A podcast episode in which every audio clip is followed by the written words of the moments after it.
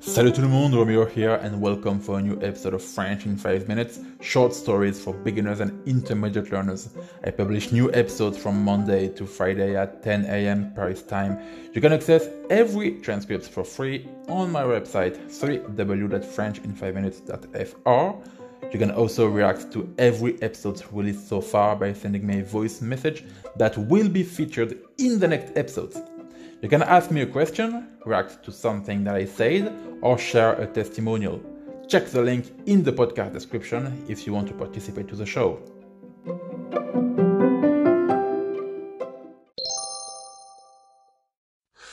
Euh, alors, alors, euh, dans cet épisode, je m'attaque à un sujet un peu épineux.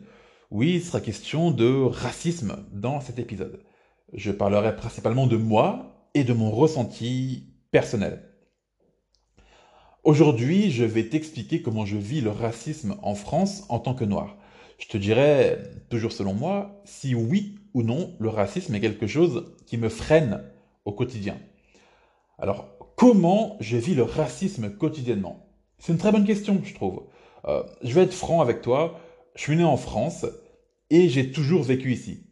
Et dans toute ma vie, je n'ai jamais été confronté frontalement au racisme. Je n'ai jamais été agressé, raquetté ou insulté selon ma couleur de peau. Je pense que le racisme en France, c'est pas quelque chose qu'on voit quotidiennement. Alors, je dis pas que ça n'existe pas. Attention. Bien sûr qu'il y a des gens qui le subissent de façon frontale. Parfois c'est horrible, ça peut aller très loin. Mais la plupart du temps, les racistes se cachent, j'ai l'impression. Euh, parfois, et encore c'est assez rare, je trouve, euh, des gens peuvent changer de siège dans le bus car tu es noir et que tu t'assois à côté d'eux. On peut aussi te dévisager du regard à cause de ta couleur de peau. Mais au quotidien, ça s'arrête là dans la plupart des cas. Alors, certaines entreprises font de la discrimination à l'embauche, c'est-à-dire qu'ils ne t'embaucheront pas si tu es noir, même si tu as les meilleurs diplômes au monde. Euh, en France, on ne demande pas aux postulants de mettre leur photo d'identité sur leur CV. Alors les recruteurs se basent sur euh, ton nom de famille pour déterminer tes origines. À ma connaissance, je n'ai jamais été confronté à ça, mais je sais que ça existe. Je pense qu'en France, nous sommes globalement épargnés à ce niveau-là.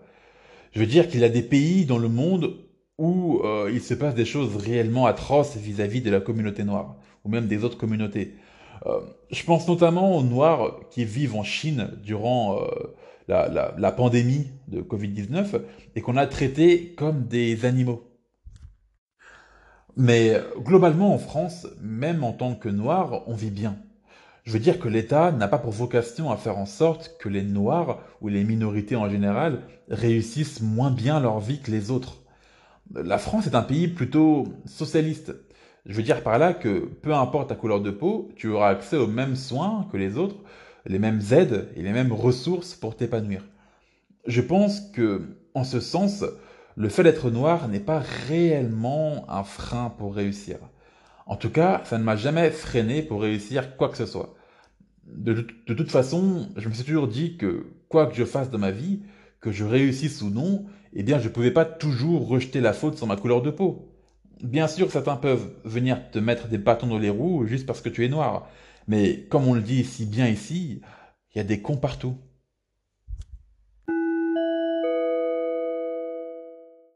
If you've enjoyed the podcast, make sure that you give me a good review on Spotify, Apple Podcast, or wherever the place you're listening to it. Reviews are a huge game changer for podcasters since it helps them being put forward on every listening platform.